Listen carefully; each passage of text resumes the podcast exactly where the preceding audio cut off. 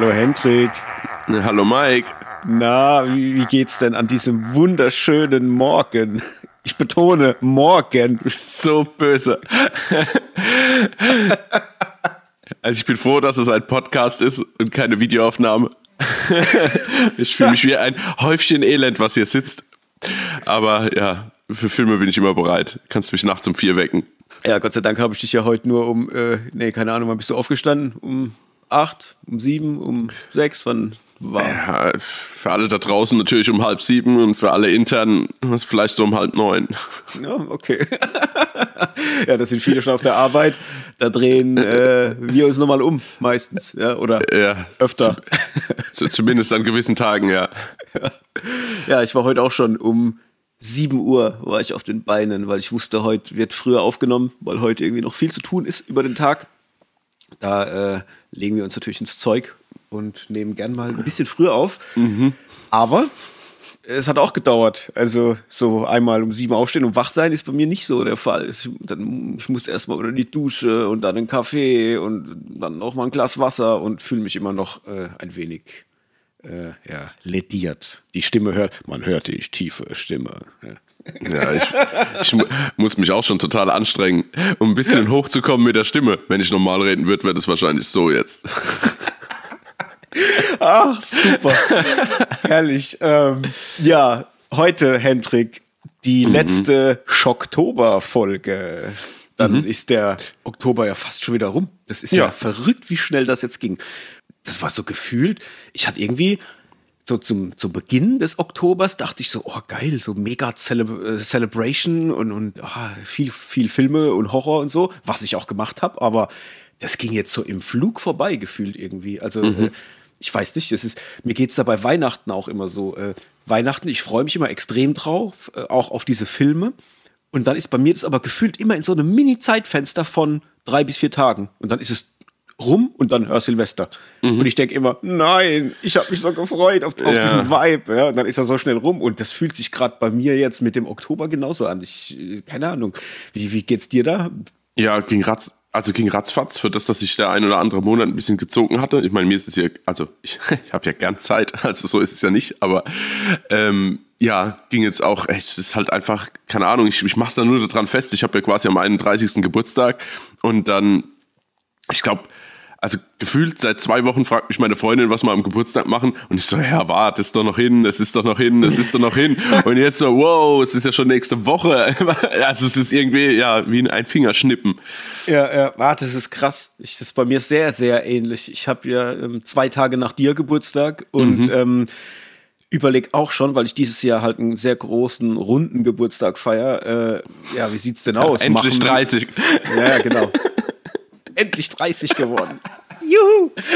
ähm, ja, ma macht man irgendwas, macht man was Großes, lädt man tausend Freunde ein, eine Location und so weiter. Und es ist wirklich dieses Jahr seit langem mal wieder so, ich habe gar keinen Bock zu feiern, so groß. Mhm. Normal mache ich das gerne. Ich bin auch so ein Typ, ich mache eigentlich so in regelmäßigen Abständen auch immer mal wieder so Verkleidungs- oder Motto-Partys. Ich habe da schon alles Mögliche gemacht, so 80er und äh, Zirkus. Alle müssen irgendwie äh, wie irgendein Zirkus-Dingens kommen oder so. Also so richtig abgefreaktes Zeug zum Teil auch. Und es macht so viel Spaß. Und ich weiß auch, dass die Leute dabei richtig viel Spaß haben, weil es waren immer grandiose Partys, aber mhm. dieses Jahr null. Also ich habe irgendwie nur so Lust, so ein bisschen bei mir zu sein, vielleicht was Gutes essen gehen, so ein bisschen reduziert und, und ganz gediegen irgendwie. Also es ist komisch. Ich habe jetzt gedacht, vielleicht kommt es noch so auf die letzten Tage dann, bevor es losgeht. Ähm, so eine Woche vorher, aber bisher, mh, hm, nö. Es no. Jahr so ein bisschen chilliger. Von dem her, ja, wird es das wahrscheinlich sein. Wir haben jetzt überlegt, ja, wir fahren wahrscheinlich drei, vier Tage weg, irgendwo in die Berge und sind da einfach ein bisschen unterwegs. Ähm, aber ja, naja, so viel dazu. Was passiert in der heutigen Folge, Freunde? Es geht um zwei Filme, einen sehr, sehr aktuellen Film und einen Film, der vor sehr, sehr langer Zeit mal aktuell war. ja.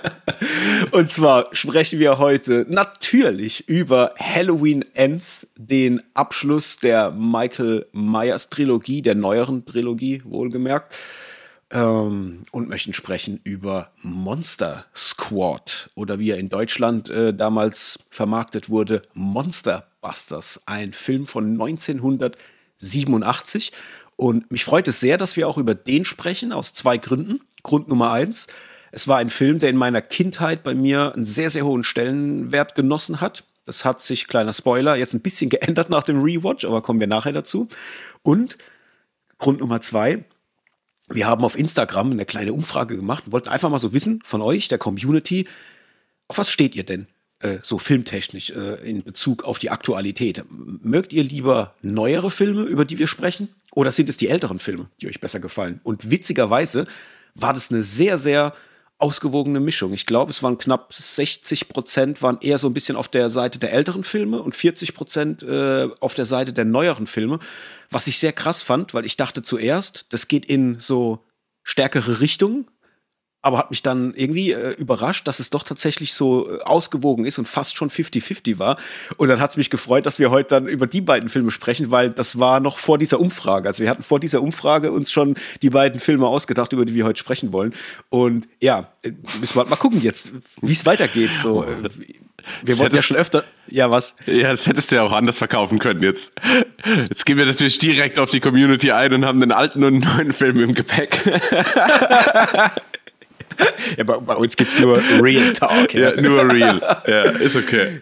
Na, ich ich finde es schön, weil im Grunde mh, hm, wir selber uns ja auch schon Gedanken darüber gemacht haben, ob wir auch mal wieder ein paar ältere Sachen oder generell ältere Sachen mit reinnehmen, weil wir das ja auch sehr, sehr mögen. Und ich finde es irgendwie schön, dass unabhängig jetzt von, von unseren Geschmäckern, die Community eigentlich so auf derselben Welle surft wie wir, was das betrifft. Und mhm. das finde ich irgendwie schön. Also das finde ich sehr, sehr cool, weil es irgendwie jetzt für mich so gefühlt so natürlich zueinander kommt. Weißt du, wir wollten das schon öfter machen und wollten das auch immer ein bisschen mehr mit reinholen, auch mal ältere Sachen zu besprechen. Und irgendwie freut mich das jetzt. Also ich, wenn jetzt irgendwie alle gesagt hätten, sie stehen halt irgendwie 90 Prozent nur auf aktuelles Zeug, dann hätten wir wahrscheinlich trotzdem auch über alte Filme gesprochen. Aber irgendwie habe ich dann im Hinterkopf immer so, ah, ich weiß nicht, feiern das die Leute ab, haben sie dann Spaß dran? Weil ich meine, klar, wir machen das für uns, aber irgendwie mach ich, machen wir es ja auch für den Spaß der Zuhörer. Die sollen ja auch Bock drauf haben, ja, und irgendwie gut unterhalten sein. Und irgendwie freut mich das dann. Also ich habe da, äh, es macht mir so ein warmes Gefühl in den Bauch.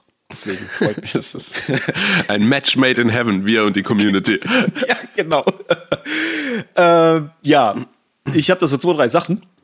Äh, einmal Henry Cavill muss ich gleich mal ansprechen, mal ganz unabhängig jetzt von, von Oktober und Halloween, äh, machen wir gleich. Und zum Zweiten, ich mache schon mal so ein kleines, äh, wie man es in der Szene nennt, Foreshadowing. uh. auf einen besonderen Event. Wir wollten zwar erst so ab der nächsten Folge anfangen, darüber ein bisschen zu sprechen, aber ähm, nö, machen wir nicht. Wir machen es heute schon. Und zwar für eine Handvoll Popcorn kommt auf die große Showbühne, Freunde. Und zwar haben wir mit einem ähm, lokalen Kino hier bei uns, dem Roxy Kino, einen speziellen Event ähm, aus dem Boden gestampft. Und zwar wird im November der neue David Cronenberg-Film in die Kinos kommen, Crimes of the Future, mit Vigo Mortensen, Lea Seydoux und Kristen Stewart unter anderem. Und wir hatten überlegt, dass wir mit dem Kino gern sowas wie eine Preview machen würden. Eine Vorpremiere, wo man sich treffen kann, äh, kann im Vorverkauf Tickets kaufen und dann sind wir halt mit am Start, reden mit euch auch dann im Kino ein bisschen über den Film und so weiter und so fort. Hatten das schon so ein bisschen angedacht. Und ja, dann kam das eine zum anderen und nun hat sich das quasi so entwickelt, dass wir, und jetzt kommt's, am Samstag, den 12.11., ein Special Screening machen ähm, mit dem Film Crimes of the Future. Das bedeutet, wir werden im Kino vor Ort sein, sind auf der Bühne, machen ein bisschen ähm, David Cronenberg Talk, reden ein bisschen über ihn, sein Schaffen, was er bisher so gemacht hat, aber auch natürlich über seine Filme, vor allem die, die uns besonders gut gefallen. Und nach diesem Talk gibt es dann dieses Special Screening. Was bedeutet das? Das bedeutet, wir gucken uns zusammen Crimes of the Future an. Nach dem Film, und das ist das Coole, was sich ergeben hat, wird David Cronenberg zu einem Live-Talk per äh, QA-Schalte auf die Kinoleinwand kommen. Man kann ihm dann quasi per WhatsApp Nachrichten schicken, die er dann live beantwortet. Das schauen wir dann auch zusammen. Und nach dieser Kiste sind wir dann im Endeffekt nochmal auf der Bühne und sprechen mit euch über den Film. Das heißt, wenn er euch gefallen hat, wenn er euch nicht gefallen hat, wir können über alles Mögliche quatschen, wenn ihr Fragen habt, wenn ihr unsere Meinung natürlich auch hören wollt oder einfach mal so ich nenne es mal, eine Art Mini-Podcast in Live-Form genießen wollt, dann könnt ihr das an diesem Tag machen. Und ja, das Ganze findet statt in Neustadt an der Weinstraße. Da, äh, wie gesagt, im Roxy Kino. Da findet man auch schon unter der Homepage www.roxy.de alle Informationen zu Crimes of the Future. Kann sich natürlich auch schon Tickets im Vorverkauf ordern.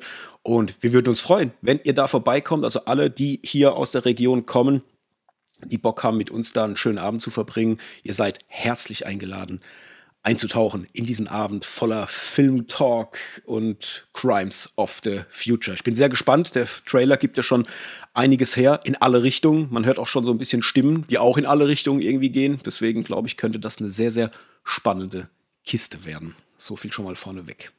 So. Noch was anzufügen, Hendrik? Ich was vergessen? Ja, bei, bei diesem Monolog nicht, nein. okay, gut. Dann weg von Crimes of the Future. Also ihr werdet es auf jeden Fall noch auf Social Media mitkriegen. Wir machen da noch Postings und so weiter und äh, rühren natürlich noch die Werbetrommel, weil wir wollen ja, dass es Spaß macht und dass es voll wird. So, äh, Henry Cavill kommt zurück als Superman. Äh, ich, ich muss es kurz anreißen, weil ich weiß, äh, du magst ihn sehr, ich mag ihn auch sehr und äh, ja, jetzt ist das ganze Thema veröffentlicht. Es gibt einen weiteren Film, Man of Steel, anscheinend angeschoben, so ein bisschen von The Rock, der jetzt mit ähm, Black Adam in die Kinos gekommen ist und das ganze Thema irgendwie ja, antreibt. Wie ist die Gefühlslage, lieber Hendrik? Ja, genau das, was ich dachte. Also irgendwie, nachdem ich die ersten Interviews mit The Rock oder Dwayne Johnson gehört habe und dass er unbedingt Superman zurückbringen will, dachte ich mir, oh, okay. Hm. Also ich bin halt hin und her gerissen, sagen wir es mal kurz und knapp ich mag Henry Cavill total als Superman und ich finde, er verkörpert dieses Mittelding zwischen, mh, hm, er ist jemand, der fürs Gute kämpft, aber auch gleichzeitig sich noch nicht so ganz zurechtfindet in der Welt. Also ich weiß nicht, zurechtfinden vielleicht schon, aber ab und an abwägen muss, wie er wo reagiert und vielleicht auch mal unbedacht reagiert und, und auch immer ein bisschen diesen Schwung hat zur bösen Seite. Also mhm. man, man, merkt immer, okay, nimmt man jetzt zwei, drei Liebenden aus dem Leben, könnte es sein, dass es schwierig wird mit ihm und das mag ich eigentlich total, weil es nicht so dieser Saubermann Superman ist. Aber mich kotzt es total an, dass The Rock jetzt schuld ist. Dass, also irgendwie gefühlt in meiner Welt lieber kein Superman mit Henry Cavill. Also, oh, ich, ich es fällt mir echt schwer. Ich freue mich total. Ich freue mich für Henry Cavill, ich freue mich auch für uns und ich freue mich auch für mich, dass das jetzt so passiert. Aber mich nervt es jetzt, dass hier Dwayne Johnson jetzt irgendwie in dieses mhm. DC-Universe jetzt reinstoßen muss und sagt jetzt, hey, irgendwie Superman kommt zurück und dann, oh, okay, hier ist Superman. Weil ich meine, ja, die Filme ja. waren ja gut, ja. Also ich meine, von, von Batman wie Superman kann man jetzt halten, was man will. Ich finde ihn trotzdem, zumindest im Extended Cut, wirklich und sehr, sehr unterhaltsam. Aber Man of Steel fand ich halt richtig, richtig stark. Und mhm. wenn die zwei Filme irgendwie nicht reichen, dass die Fans beziehungsweise die Verantwortlichen bei Warner Brothers halt sagen, ey, wir machen hiermit weiter, dann okay, schade, aber dann ist es so. Aber das jetzt so ein, ah, keine Ahnung, so ein Gefühl, die, The Rock ist für mich jemand, der irgendwie gefühlt nimmt, dass sich, der kann ja alles machen, was er will, gefühlt. Ja. Er nimmt jede Rolle, die er will, da wird, äh, wie viel Kohle der bekommt für alles, was er macht, obwohl das ja auch immer selber ist. Und der hat jetzt einfach die Möglichkeit zu sagen, ja, okay, mach mal weiter. Das finde ich halt ein mhm. bisschen schade irgendwie. Weil es hätte genug ja. andere Gründe gegeben für eine Fortsetzung mit ihm. Ja, ja. Ja, aber mir geht's da ähnlich wie bei äh, wie dir. Ich bin, ich freue mich sehr, weil ich mag Henry Cavill unheimlich gern und sehe den sehr gern, vor allem in der Rolle als Superman, aber auch in den, in den anderen Rollen, wo ich einfach weiß, dass er selber viel Herzblut in, in diese Projekte mit reinsteckt, weil man weiß ja, dass er selbst bekennender einmal äh, Videospieler ist, aber auch Fan von den, äh, von den Charakteren, die er da auch spielt, sei es ein Witcher oder sei es eben Superman. Und das freut mich einmal natürlich für mich, weil ich es wirklich sehen will. Ich habe da Bock drauf, ich bin wirklich Fan, aber mehr von ihm jetzt als von Superman. Also es, mir geht es wirklich ganz speziell auch um ihn, weil ich ihm das wirklich gönne, dass er da wieder zurückkommt. Ähm, und ja, auf der anderen Seite ist es aber auch so, dass ich mir denke, ah Mann, das Ganze wird jetzt forciert durch einen Dwayne Johnson und ich glaube, ich glaube nicht, dass Zack Snyder zurückkehren wird. Mhm. Aus irgendwelchen Gründen. Mein Gefühl sagt mir, das wird nicht passieren. Und da sehe ich halt dann unter anderem ein Problem drin, weil die Vision, die ein Zack Snyder hat, die er auch für Justice League hatte, die spürt man. Also man merkt, warum dieser Film äh, äh, so funktioniert, wie er funktioniert und man spürt einen Zack Snyder in diesem Film. Und das ist was, was mir zum Beispiel sehr wichtig ist, weil ich das sehr mag, weil ich die Vision unheimlich geil finde, die er da rein äh, gesteckt hat. Und ich mir eigentlich wünschen würde, dass es in diesem ähm, Snyderverse einfach auch weitergeht, ja. Man, ja. Ich meine, es, es wäre ja kein Problem, dass man das nebenher laufen lässt. Du, du machst jetzt mit ähm, einem Flash-Movie, wenn der dann hoffentlich mal irgendwann kommt, wenn äh, hier unser guter Freund, wie, wie heißt das? Ezra Miller. Ja, genau. Wenn Ezra Miller mal äh, ja, aufhört, irgendwann Alkohol aus, aus fremden Häusern zu stehlen, dann kann es vielleicht auch klappen, dass der Film vielleicht mal noch in die Kinos kommt. Äh, und da kann man ja wirklich viel aufmachen. Wenn die so Multiversen und Zeitstränge aufmachen, dann könnte für mich ein Snyderverse separat existieren, vielleicht auch von anderen DC-Filmen, wo die vielleicht auch Charaktere doppelt benutzen. Weißt du, ich habe so im, in, mittlerweile ist alles möglich und da würde ich mir lieber wünschen, macht's lasst diesen Zack Snyder weitermachen, dass der seine Vision ein bisschen besser oder, oder stärker immer noch ähm, ja, äh, verarbeiten kann. Die Fans haben Bock drauf, das merkt man ja. Siehe den Snyder Cut von Justice League, der ja in meinen Augen wunderbar funktioniert hat, auch wenn er unfassbar lang war. Aber ich meine, ich, ich muss sagen, das ist einer der wenigen Filme mit Überlänge und eigentlich mit doppelter Überlänge. Der Film geht mhm. vier Stunden lang, den ich jetzt schon dreimal geguckt habe.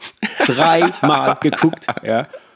So, äh, mehr muss ich nicht sagen, ja. Und da wünsche ich mir halt, lasst ihn das doch machen, ja. Und ja, bevor ich jetzt wieder in so einen Monolog verfall, das ist halt die Sorge, die ich habe. Wenn dann halt irgendwer kommt und dann wird es vielleicht so wirklich auf, ja, ja, auf die Ideen von einem The Rock runter äh, reduziert. Ich reduziert sage ich jetzt mit, mit Absicht, weil ich nicht glaube, dass er den, den Weitblick hat, den vielleicht so Zack Snyder vielleicht hat. Weißt du, ich, ich, mhm. vielleicht, ich will ihn da jetzt nicht unter Wert verkaufen, aber ich traue ihm das nicht so ganz zu. Ich traue ihm zu, dass er ein Gespür hat für Dinge, die gut funktionieren und für Dinge, die äh, auch gutes Geld verdienen. Aber ob das was wirklich mit Liebe zu tun hat für die Charaktere, für dieses Franchise und, und, und alles drumherum, da bin ich mir unsicher, ehrlich gesagt. Mhm. Da, ja. ja. Das geht mir genauso. Vorsichtig gespannt, auf jeden Fall. Naja, wir werden sehen, was passiert. Ich freue mich auf jeden Fall, wenn Henry Cavill das Cape wieder umhängen hat. Äh, da gehen bei mir so, da geht, geht das Lächeln hoch. Ich habe richtig, ich freue mich, ja, ich freue mich. hm. äh, Black Adam haben wir ja noch nicht geguckt. Mal gucken, ob wir das vielleicht bis zur nächsten Folge schaffen und dann können wir ja zumindest mal darüber dann äh, so ein bisschen ablassen, was da so mhm. passiert ist. Yo. Gut. Ähm, aber wir sind ja noch im Schocktober. Also sprich, gruselige Filme.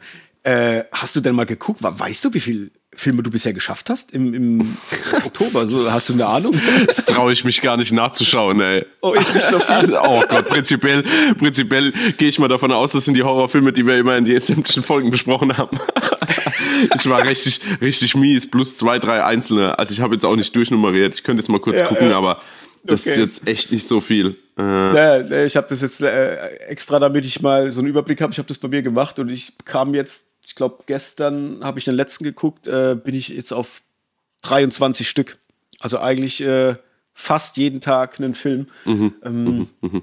Und bin sehr, bin sehr stolz auf mich, muss ich sagen. Ja, ich bin auch stolz auf dich. Also bei mir sind es zehn, aber das ist schon so mit, mit, mit Augen zudrücken. oh nein, ich muss einen Horrorfilm schauen. ja, ja, irgendwie hat es nicht so geflowt bei mir. Dieses okay. Jahr, keine Ahnung, ich weiß auch nicht. Ja, gab's was zuletzt? Hast du irgendwas äh, jetzt mal unabhängig von dem, worüber wir heute sprechen, noch geguckt gehabt? Ja, ich habe genau eine Sache geschaut, aber noch nicht ganz. Oh. Ähm, okay. Hier die äh, The School of Bad and e äh, of, of Good and Evil auf ah, Netflix, also beziehungsweise ja, ja. keine Ahnung, die Schule von Gut und Böse, keine Ahnung, wie der im Deutschen heißt. Ja, war das wahrscheinlich. ein Film oder war das eine Serie? Nee, das ist ein das Film. Okay. Von Paul, von Paul Feig. Verstehst du? Paul Feig macht irgendwie gefühlt Harry Potter abklatsch. Ähm, ja, eigentlich, boah, ich weiß nicht, hin und her, eigentlich furchtbar. also eigentlich furchtbar. Ich war so ein bisschen, ich habe das überhaupt nicht gecheckt, so von den, von den Darstellern her, also zumindest von den jugendlichen Darstellern kenne ich da niemanden. Ich wurde nur ein bisschen hingezogen, weil einmal Paul Feig, Regie, wollte ich mal kurz reinschauen. Dann äh, Charlize Theron, Kerry Washington und Lawrence Fishburne. Mhm. Und da dachte ich, oh ja, okay, schaust du mal rein. Und oh, allein schon die ersten fünf Minuten zeigen dir schon. Also tatsächlich kannst du, glaube ich, an den ersten fünf Minuten festmachen, ob du den Film weiterschauen willst oder nicht. Okay. Ja, ich sehe gerade hier auch, auch Kate Blanchett und Michelle Yeoh. Ja, ja, stimmt. Michelle Yeoh, die kommt noch dazu und Kate Blanchett ist Okay. einfach nur quasi, wie soll ich denn sagen, die Erzählerin und die Erzählerin Mhm. ist aber gleichzeitig ein Stift, der die Story quasi aufschreibt, parallel, während sie okay. passiert. Ja, ja. Ja, genau. Und es geht halt um die Schule, ähm, tatsächlich äh, für Gut und Böse. Das ist aber auch, also auf plumpeste Art und Weise gemacht. Also da steht, ist mitten im Fluss, im Fluss steht ein Turm und von dem Turm geht es einmal nach links in so eine ganz eklig gruselige, in ganz eklig gruselige Burg. Und auf der anderen Seite geht ein Steg rüber und da steht ein prachtvolles Schloss. Dreimal darfst du raten, wer wo wohnt. und äh, genau, und dann gibt's halt irgendwie, also zumindest da, wo ich jetzt bin, jeweils einen Lehrer, der dann für die jeweilige Schule verantwortlich ist. Und Lawrence Fishburne ist quasi so der Schulmeister und der wohnt in der Mitte in so einem Tur in dem Turm in der Mitte. Ja, und es geht um zwei ähm, um zwei Mädchen, keine Ahnung, schwer einzuschätzen, so 14, 15 rum, 16 vielleicht, die, also spielt auch ähm, im Mittelalter, muss ich dazu sagen. Also es ist jetzt nicht so wie bei Harry Potter, dass es aus der vermeintlichen Jetzt- äh, Jetztzeit in so ein Fantasy-Universum geht, sondern spielt im Mittelalter. Ähm, beide sind quasi nicht nicht zufrieden mit ihrem Leben, wohnen in einem kleinen Dorf, werden beide auch ähm, viel gehänselt, ein bisschen unterdrückt von den Eltern und haben eigentlich nur sich selbst. Und ja, und quasi eine von beiden lebt halt immer so ein bisschen in der Märchenwelt, verzehrt irgendwie alles, was an Märchenbücher rauskommt, also verschlingt es regelrecht. Und die hat halt irgendwann quasi die Schnauze voll, auf gut Deutsch gesagt, und wünscht sich dann oder schreibt einen Bewerbungsbrief, weil sie irgendwo gelesen hat, dass es so eine Schule gäbe, was natürlich mehr so im mythischen äh, dahin war, aber es jetzt nicht so, dass es jetzt offiziell irgendwie klar ist, dass man sich da bewerben kann. Dann ist halt so ein, äh, ähm, genau, einfach nur so eine Legende mit dieser Schule. Und dann schreibt sie einen Brief und ähm, wird dann tatsächlich ausgewählt. Ihre Freundin, glaube ich, also es sieht so aus, als würde sie nicht ausgewählt werden, versucht dann quasi sie noch festzuhalten, weil da kommt immer so ein Nebelmonster und reißt sie dann quasi einfach mit. Und währenddessen hängt sich quasi die Freundin an die Beine und wird mitgezogen. Und dann kommt es aber genau andersrum wie gedacht. Die, die sich gewünscht hat oder diese Bewerbung geschrieben hat auf die Schule, w- hatte sich natürlich gewünscht, auf die Schule der Guten zu kommen. Die wird allerdings auf die Schule, äh, in die Schule der Bösen abgegeben. Und ihre Freundin, die eigentlich nicht mitkommen wollte, landet bei den Guten. Und es passt halt Okay. vom Aussehen her überhaupt nicht. Also weder vom Klamottenstil noch vom Aussehen. Eigentlich müsste es genau gedreht sein. Ja, und dann geht der Film halt los und dann versuchen sie halt aufzudecken, warum das so ist und dass sie ja eigentlich vertauscht werden und, und, und, und. Aber das ist schon sehr, boah, sehr cheesy Zäh? alles. Und ja, nee, nicht unbedingt zäh, da passiert immer was. Das ist nicht das Problem. Es ist bloß so, keine Ahnung, gefühlt wird, wird man zugeballert mit gewissen Sachen und, und die versuchen da irgendwie ein gewisses Setting aufzubauen und oh, ich finde das alles relativ dünn und auch ziemlich überspitzt, weil ah, Carrie Washington, die quasi die Schulleiterin mehr oder weniger von der guten Schule spielt, die spielt so in der Art von, oh, jetzt fällt mir der Name nicht ein, äh, von Hunger Games gibt's doch auch diese, ach, diese Blonde, die auch relativ viel Regie führt und sich so ein bisschen, wie heißt sie denn? Spielt auch bei Slither mit und so. Also bei der Hunger Games Ahnung. gibt's doch eine, die immer so total überschminkt ist mit so verrückten Frisuren und immer so total aufgedreht ist und so positiv, aber es auch faustdick in den Ohren hat. Ist ja auch Wurst jetzt. Auf jeden Fall äh, kommt die mir genauso rüber. Und das ist schon, oh, das ist schon nervig. Und Charlize Theron Mhm. macht's irgendwie cool, aber halt auch nur, Ach, du meinst Elizabeth Banks? ja, Elizabeth Die Banks, ältere, genau. die, die so ein bisschen die, die Ziehdame ist da von, von äh, der, ähm, also ich rede Ja. jetzt von Hunger Ja, Games. ja, ja, ja, genau. Ja, Ja, ja, so, genau. Und ähm, ja, und so spielt auch Carrie Washington ungefähr. Mhm. Und ist schon arg, arg anstrengend. Aber es gibt halt, äh, ja, Fabelwesen, alles drum und dran. Also man hat versucht, also es ist wirklich, wahrscheinlich gibt's ja auch, bin jetzt nicht richtig informiert, wahrscheinlich auch schon tausend Bücher dazu und so.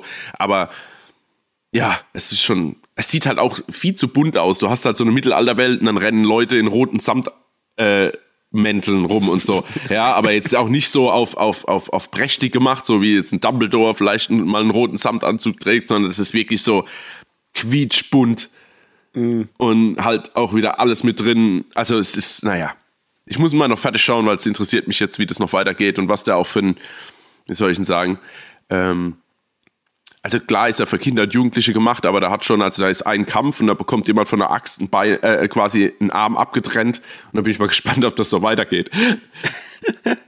Ach, und was Ja, ich noch vergessen habe, eine Sache noch, ich weiß, das ist wegen so einem unwichtigen Film und ich rede jetzt da ewig lang rum, aber eine Sache noch, was ich ziemlich cool fand, ähm, die ganzen Kinder beziehungsweise Jugendliche, die auf der Schule sind, die haben meistens irgendwie relativ äh, bekannte äh, Vorfahren. Also was ganz lustig ist, da ist zum Beispiel einer, der, der auf der Schule der Guten ist, ist quasi der Sohn von Arthur, also von King Arthur quasi. Und ähm, so zieht Von Charlie, ha von Charlie Hannem, oder? Ja, genau, genau. Der ist auch blond, äh, fährt Motorrad. Nee, es ist. Äh, nee, aber, aber so halt. Also, es ist immer, immer relativ berühmte ähm, Verwandtschaft. Ja, okay. Ja. Ja, geil. Äh, dann sag mal, zumindest mal jetzt mal unabhängig, ob im Podcast oder äh, privat, sag mir mal noch, wie das war, wenn es vorbei ist, weil ich habe das auch gesehen und ähm, bin ja wegen, ja, Michelle Yeoh, habe ich da so einen kleinen äh, ja, Ja. Äh, Softspot, die sehe ich sehr gern, die mag ich unheimlich gern. Und da war ich auch schon ganz kurz davor, mir das mal anzugucken, aber habe es bisher noch nicht geschafft. Aber äh, da zähle ich dann auf deine Meinung. Wenn du sagst, nö, lass, dann spare ich mir nämlich auch die Lebenszeit. Boah, also, nö, lass. nee, okay. nee, ich schaue noch fertig und gebe dir Bescheid, aber ich glaube nicht, dass es der große Wurf wird, bin ich ehrlich. Ja, okay. Ja, bei mir gab es wieder so viel, ich weiß gar nicht, wo ich anfangen soll. Äh, Ich mache es vielleicht ganz kurz, weil sonst kommen wir heute äh, nicht mehr aus der Sendung raus. Ähm, ich habe geguckt, jetzt ganz zuletzt, ähm, Tanz der Vampire, The Fearless Vampire Killers von 1967. Ähm, habe ich mir jetzt gerade auf Amazon gekauft, weil der für schmales Geld äh, in HD zu kaufen war. Und ja, ich liebe den Film, ich mag den unheimlich gern und fand das jetzt auch beim Gucken wieder unheimlich cool und charmant, den zu gucken. Ist ein Film von Roman Polanski, wo es um einen, ja, ich nenne es mal, Vampirforscher geht, so ein etwas alter, kauziger Dude, der aber ja anscheinend nicht so ernst genommen wird und dann auch von seiner Uni oder Universität oder da, wo er halt forscht, halt, äh, ja, ich sag mal, entlassen wird. Und dann fährt er irgendwo in die Karpaten und nimmt seinen, ähm, seinen, seinen Assistenten Alfred, gespielt von Roman Polanski, mit, um dort nach Vampiren zu suchen, die er dort dann auch findet. Und dann, ja, geht's los. Cooler Film, relativ alt, sieht aber sehr, sehr gut aus, äh, macht immer noch sehr, sehr viel Spaß, gerade auch wegen seiner Ausstattung. Da habe ich richtig äh, Laune äh, gehabt, gestern den zu gucken. Da werden wir auch bei Film Fatal in unserer Halloween-Folge nochmal drüber sprechen. Also da werde ich dann noch ein bisschen wahrscheinlich detaillierter drüber reden als jetzt hier.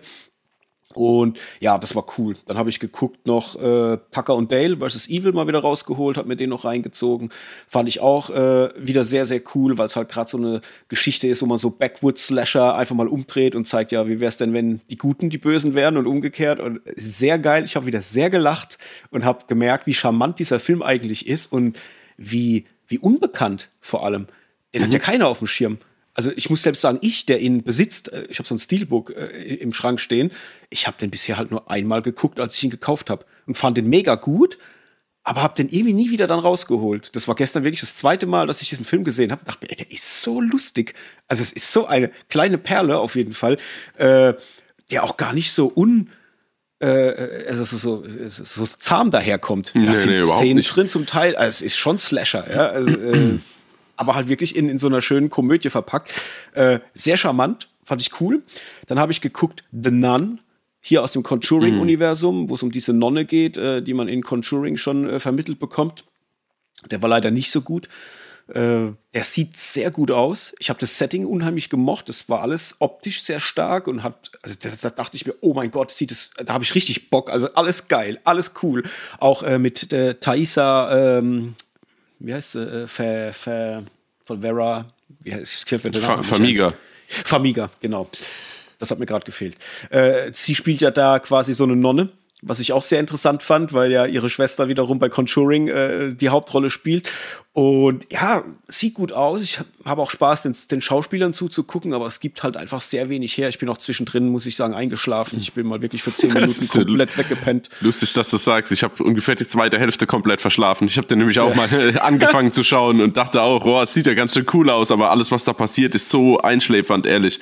Also, es ist halt so von der Stange Horror, finde ich. Ja, egal. voll. Also da kommt halt, äh, es ist halt alles so Standard-Scheiß Mhm. und halt auch so Jumpscares Ja, und, ja. und einer nach dem anderen und dann bauen die auch so viel Sachen auf, wo ich mir denke, warum macht, was macht ihr denn alles noch? Also es hätte, viel weniger hätte auch gereicht, um einen spannenden Film zu erzählen. Und Mhm. dann kommt halt immer eins zum anderen und noch mehr und noch mehr und noch ein Jumpscare und irgendwann schläfst du halt einfach ein. Ja. Und das ist halt krass, wenn du einen Horrorfilm guckst, der auf Jumpscares aufbaut und dich dann trotzdem einschläfert. Das ist Ja. da war halt, oh nee, ey. Das war dann, ja, war nix. Dann habe ich mir noch reingezogen. Shaun of the Dead mal wieder. Ähm, Alltime Classic, brauchen wir nicht viel dazu sagen. Äh, war wieder grandios. Ich habe wieder sehr viel Spaß gehabt, auch wenn ich sagen muss, dass er jetzt ein bisschen Federn gelassen hat. Äh, ich habe dem mal viereinhalb Sterne gegeben, das weiß ich noch von Oh Gott, oh Gott, ja, okay. Also das war bei mir wirklich einer, also ich fand den grandios, weil das gab es ja vor Shaun of the Dead, gab es das sowas in der Art nicht. Mhm. Vor allem nicht in der Kombination, dass man diese Art von Brutalität koppelt mit Humor. Also so in der Art kenne ich nichts vergleich oder kannte bis zum damaligen Ja. Zeitpunkt nichts Vergleichbares. Und es hat mich da schon stark äh, geflasht, weil halt auch so viele kleine ähm, Reminiszenzen drin sind an, an große Genrevertreter. Und ja, der hat es ein bisschen verloren. Ich bin aber immer noch bei vier. Also Ja, gut, ich wollte gerade sagen, also von, also von viereinhalb hättest du es gesagt, von dreieinhalb auf zweieinhalb hätte ich jetzt wahrscheinlich kurz den Podcast beendet, aber von viereinhalb auf vier, da komme ich mit klar. Nee, fand den immer noch äh, sehr, sehr cool und spaßig und der Humor zündet halt auch immer Mhm. noch. Also das muss man halt einfach sagen. Das, das spricht halt einfach für dieses gut geschriebene Drehbuch, äh, wo ja ähm, hier Simon Peck ja auch mit am Start war. Der hat ihn ja zusammen geschrieben mit ähm, ja, heute habe ich es mit den Namen, es ist noch früh. Wie heißt der Edward- Regisseur? Edward Wright, oder? Ah, Edgar, habe ich Edward gesagt? Edgar Wright, Edward, natürlich. Edgar, Edgar, Wright, natürlich. Edgar Wright, Simon Peck, genau. Bescheuert, ja. Mhm. So. Ja, passiert, ist noch früh. Ähm, das habe ich gemocht, war sehr cool. Und jetzt zwei Stück, die ich ein bisschen interessanter fand. Ähm, einmal, weil sehr alt und sehr witzig, war Buffy, der Vampirkiller. Habe ich mir äh, reingezogen gehabt. Ich weiß gar nicht, ob ich, habe ich in der letzten Folge schon drüber gesprochen? Ich glaube noch nicht. Nee, bei mir verschwimmt es momentan ein bisschen. nee, war nur privat, ja, ja, war nur Okay. privat. Genau, Buffy, der Vampirkiller von 1992, also quasi der Film, auf dem dann auch die Serie beruht, die äh, viele Jahre ausgestrahlt wurde auf Pro7, ne? War das in Deutschland? Ah, ja, ja, ja, pro sieben. Ja. Ähm, den habe ich mal wieder reingezogen, weil ich den kannte, wusste, dass der mir damals gefallen hat und hatte jetzt auch beim Rewatch wieder unheimlich viel Spaß. Äh, klar, geht wie in der Serie auch um die Schülerin Buffy, die ausgewählt wird, um ja, Vampirkillerin zu werden, wird dann trainiert von einem alten, äh, ja, ebenfalls Vampirkiller namens Merrick, gespielt von Donald Sutherland. Und ja, der Film ist einfach der Oberkracher. Also es ist, ist für mich war das Comedy Gold. Man muss dazu sagen, die deutsche Synchro ist halt so schnodderdeutsch, so wie man es auch so ein bisschen aus den Bud Spencer und Terence Hill Filmen kennt. Das heißt, die haben halt ja sehr witzig übersetzt, haben zum Teil halt auch wirklich äh, Begriffe drin, die gibt's halt so nur im Deutschen und das ist so lustig, weil es halt sehr quatschig ist auf der einen Seite und dadurch viel Situationskomik aufkommt, aber auch eine, eine Casting-Riege dabei ist mit sehr bekannten Leuten. Wie gesagt, Donald Sutherland, wir haben Luke Perry, wir haben Hilary Swank mit drin, David Arquette, dann ähm, Ben Affleck in einer ganz kleinen Minirolle mit drin und natürlich Buffy, gespielt von Christy Swanson.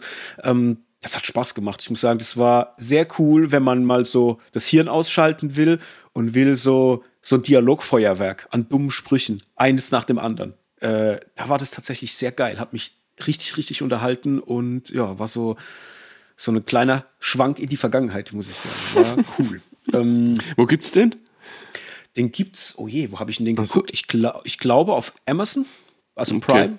Also der ist for free. Ich habe den jetzt nicht gekauft oder per VOD. Da war irgendwo for free mit drin Ja. auf jeden Fall. Ähm, ich meine, es war Amazon, aber äh, Ja, ich guck nach. ja, genau. Äh, und dann habe ich geguckt, was leider nicht ganz so gut war, aber super interessant. Grim Cutty auf Disney Plus. Das ist quasi ein äh, neuer Film, wo es um ein Internet-Meme geht, was die, was Teenager dazu bringt, sich selbst zu verletzen mit, mit, oder mit Messern äh, zu, zu, zu schlitzen, zum Teil auch auf ihre Eltern loszugehen und dieses oder dieser, diese Hysterie um dieses Internet-Meme wird quasi ähm, zum Leben erweckt durch überbesorgte Eltern und durch hysterische Eltern. Das heißt, je hysterischer diese Eltern sind äh, auf die Thematik Internet und was mit dem Internet Schlimmes mit den Kindern passieren könnte und so weiter, desto mehr wird dieses Meme quasi gefüttert, quasi von der Angst und kommt in die Realität und äh, ja, bringt dann Kinder dazu, gewisse Dinge zu tun, aber alles irgendwie aus so einer Perspektive heraus, dass es eigentlich richtig ist, was sie tun, aber für die Eltern falsch ausschaut. Und das war super interessant, weil mh, ja, man auf der einen Seite hingeht und so ein bisschen das Fass aufmacht, was ist schlimmer für Teenager? Helikoptereltern oder das Internet? Also wenn man so mal so so äh, so zwischen die Zeilen guckt, dann ist das schon so ein bisschen das, was sie dir erzählen wollen, wie ob, ob Eltern vielleicht schädlicher für ihre Kinder sind als die Einflüsse, die eigentlich durch Social Media und von außen kommen und ob nicht vielleicht auch mal das interessant wäre zu hinterfragen, ähm, wie viel schlimme Einflüsse eigentlich durch überbesorgte Eltern oder durch Eltern kommen, die ihren Kindern alles verbieten und so weiter. Mhm. Das fand ich sehr interessant vom Ansatz her. Ich fand das Character Design von diesem Grim Cutty sehr geil zu Beginn vom Film, weil der wird, da wird nicht lang äh, gefackelt, der wird sofort eingeführt, wenn der Film losgeht und es schaut so creepy aus. Also es geht los und du erschrickst, du denkst, oh mein Gott, was kommt jetzt auf mich zu? Das, oh, das war so richtig, ich bin so erschaudert, ja, so vor der, vom Fernseher. Aber der flacht halt dann ganz schön ab. Also es ist so, dass ja das Schauspiel so nicht so wirklich zünden will. Dann haben wir halt das Problem, dass dieser Grim Cutty, wenn er dann auftaucht, immer zu arg äh, oder zu sehr im Rampenlicht steht. Also der wird einfach so stark ähm, gezeigt, dass dieser Grusel um diese Person oder um dieses Wesen halt so ein bisschen verschwindet. Und das fand ich dann sehr schade, weil er dann halt zu Teilen auch sehr billig ausgesehen hat. Also alles, womit der Film dann anfängt und du denkst, das könnte jetzt richtig geil werden, war es dann irgendwie nicht so. Und es war ein bisschen schade, weil irgendwie, wie gesagt, Grundprämisse sehr, sehr cool aber er ja, flacht dann ab. Ist auf Disney Plus, wie gesagt, jetzt erschienen. Und im Cast auch nicht so extrem äh, bekannte Leute. Ich glaube, die bekannteste ist Shannon äh, Sossamon. Die kennt man aus 90er Jahren. Coming-of-Age-Film hat man die oft gesehen. Ähm, ist eine relativ hübsche, muss ich sagen. Die habe ich immer sehr, sehr gern gesehen. Ähm, spielt jetzt da quasi die Mutter von der äh, von der Hauptprotagonistin. immer, immer verrückt, gell? Wenn man das dann ja. mitbekommt so und, und, dachte früher, oh, die ist ja auch ganz schön scharf und jetzt spielt sie eine Mutter. ja, ja, das Krasse ist halt, sie kommt auch rüber wie so eine Mom. Also es ist so, ich sag mal, alles, was sie so an, an Sex-Appeal auf mich mal ausgestrahlt hatte äh, damals, äh, das ist jetzt schon noch vorhanden. Aber ja, es kommt halt rüber wie so eine Mom und dann und halt nicht wie eine, ja, wie so eine sexy Mom, sondern halt ja. wie so eine, Mom, eine Mom, Mom die, die, die, müde ist, ja. Und ja. dann dachte ich, oh nein, oh, ich gucke mir lieber wieder irgendeinen 90er Teenie-Film an. So. Ja. ja, äh, das ist Grim Cutty. Also da auch leider nur eine bedingte Empfehlung. Also, ja, eigentlich würde ich sagen, ja, kann man, kann man auch sein lassen. Ich habe ihm zweieinhalb Sterne gegeben, also fünf von zehn ist halt ganz, ganz durchwachsen. Also wer, wer sich mit Horrorfilmen auskennt, braucht das nicht gucken. Das wird, glaube ich, einen nur langweilen. Und wer sich nicht auskennt im Horrorbereich, der könnte wahrscheinlich mal einen Blick reinwerfen. Mhm. Okay. Ähm, ja, das war es eigentlich dann. Viel ja. mehr war es dann jetzt seit dem letzten Mal nicht gewesen. Dann reiche ich jetzt mal kurz hinterher. Buffy ist auch auf Disney Plus. Nur kurz für ah, alle, ah, der, die der, der schauen möchten. Ja, ah, okay. ja, ja, ja. Cool. Ah gut, das erklärt, genau. warum ich wahrscheinlich dann die beiden äh, so schnell geguckt hatte, äh, ja. weil ich die wahrscheinlich bei Disney Plus dann irgendwie reingespült gekriegt habe in die Timeline oder so. ja, ja, wahrscheinlich. Okay, äh, wollen wir in die Filme gehen, Hendrik? Mhm. Ja, klar. Dann sprechen wir mal ein bisschen detaillierter über, ich würde sagen, Monsterbusters. Fangen wir an, mhm. Monsterbusters und machen Halloween Ends zum Schluss. ähm, ja. Ich reiß mal kurz ab, was Monsterbusters ist für alle, die noch nie davon gehört haben. Und zwar alle 100 Jahre bei Vollmond jährt sich der Kampf zwischen Gut und Böse. Nun ist es wieder soweit. Die Menschheit ist in Gefahr, denn der berüchtigte Graf Dracula kehrt zurück, um mit seiner Verstärkung der Mumie, dem Monster von Frankenstein, dem Werwolf und dem Ungeheuer aus der schwarzen Lagune das magische Amulett der Allmacht an sich zu reißen. Während in der Stadt das Chaos herrscht, tun sich ein paar tapfere Jugendliche zusammen, um als Monster Squad mit selbstgebauten Waffen den Kreaturen Einhalt zu gebieten. So viel zum Plot von uh. The Monster Squad von 1987 und vielleicht erwähnenswert das Drehbuch geschrieben von Fred Decker und dem allseits beliebten, in Actionkreisen auch äußerst bekannten Shane Black von dem ich ja weiß, dass du den sehr magst. Ne? Ja, ganz richtig. So, nun ist es ja so, ich kenne diesen Film, hatte den in sehr wohlig warmer Erinnerung in meinem Bauch äh, noch irgendwie so verhaftet und du hast ihn noch, glaube ich, nicht gekannt, du hast ihn zum ersten Mal geguckt, ne? Richtig, ja, genau. Ja, dann hau doch mal raus. Hat er bei dir punkten können, jetzt nach so langer Zeit? Doch, ja, ich fand den super.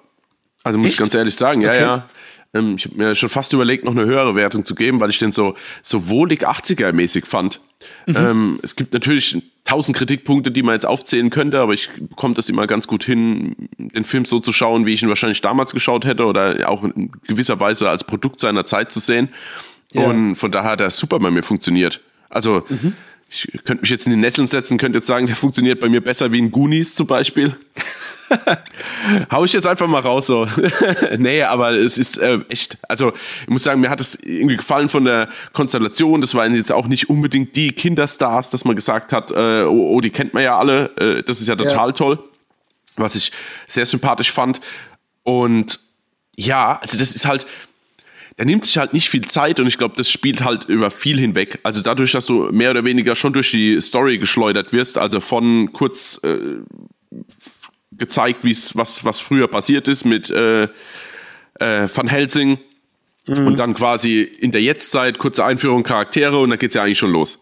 Ja, also das ja. ist ja schon relativ alles dynamisch und schnell und ohne große Längen. Und das dadurch kann man glaube ich auch verzeihen, dass der so manche also gefühlt gibt's da vier, fünf Szenen in dem Film, wo ich überhaupt nicht weiß, wo die jetzt hinführen sollen.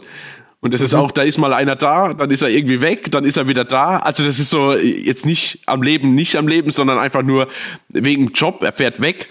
Weiß gar, also zum Beispiel der Vater, ja, nehme ich jetzt mal kurz das Beispiel. Das der, also, dass der Vater theoretisch äh, irgendwie Therapiesitzungen, äh, hier Ehekrise mit seiner Frau, eigentlich einen Therapietermin hätte, so. Dann ja. wird er aber angerufen, aus Grund weiß ich gar nicht mehr. Sein Partner ruft ihn auf jeden Fall an und sagt, er muss jetzt sofort gehen, was ich auch total cool finde, dass er sich eigentlich gerade rasiert, dann im Bett quasi sitzt im Schlafzimmer und sich direkt eine Zigarette anzündet, wo ich dachte, ja, Mann, 80er, hi. das ist so cool, das Kind steht direkt davor, er gibt ihm quasi noch einen Kuss, während der Rauch aus seinem Mund geht. So, also, fand ich halt irgendwie lustig, weil es halt so typisch, typisch 80er ist. Ähm, ja, und da wird er da weg, also wird er da gerufen und irgendwie kommt er dann gefühlt eine Stunde später und sitzt da mit seinem Sohn auf dem Dach und schaut dann einen Film durchs Fernglas, was aber total cool aussah auf so einem Autokino. Und ähm, da dachte ich mir auch, wo ist der jetzt hin? Was ist da jetzt passiert? Weil du bekommst in der Zeit quasi gar nichts von ihm mit, sondern eigentlich nur von seinem Partner.